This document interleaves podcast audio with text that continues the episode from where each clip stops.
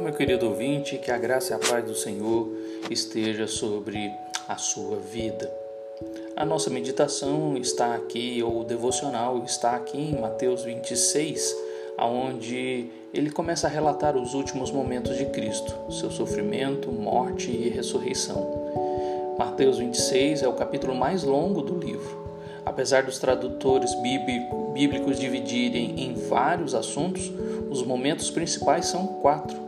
Jesus na casa de Simão, dos versículos de 1 a 16, Jesus na festa de pães asmos, de 17 a 35, Jesus no Getsemane, de 36 a 56, Jesus na casa de Caifás, de 57 a 75.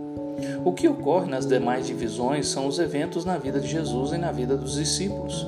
Enquanto Jesus está na casa de Simão, Judas sai para tramar a sua traição. Enquanto Jesus está na ceia, Pedro é avisado que negará o Mestre. Enquanto Jesus está orando no Getsemane, os discípulos estão dormindo. Quando terminar de orar, Judas chega para traí-lo.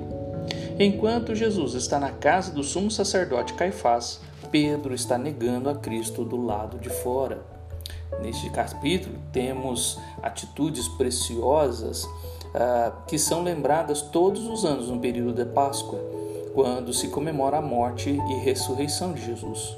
Dos versos de 6 a 13, o que a mulher fez seria lembrado onde o evangelho for pregado. Dos versículos de 14 a 16, de 20 a 25, de 47 a 50, o que Judas fez seria lembrado onde o evangelho for traído. Dos versículos de 31 a 35, versículo 58 e versículos 69 a 75, o que Pedro fez seria lembrado onde o evangelho for negado. Meu querido ouvinte, Cristo é o centro do evangelho, ou melhor, ele é todo o evangelho.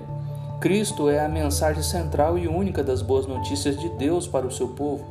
O que fazemos com ele marcará nossa vida. A mulher derramou o seu melhor e mais caro perfume por amor a Cristo. Judas deu mais valor para as 30 moedas de prata do que a Cristo, com quem andou por três anos. Pedro deu mais valor à sua vida e reputação do que ao Mestre a quem tinha dito que morreria no versículo 35. Qual é o valor do Evangelho para você? Qual é o valor de Cristo na sua vida? O Salmo 16:2 diz: Digo ao Senhor, tu és o meu Senhor, outro bem não possuo senão a ti somente. Como você quer ser lembrado quando te perguntarem o valor de Cristo na sua vida?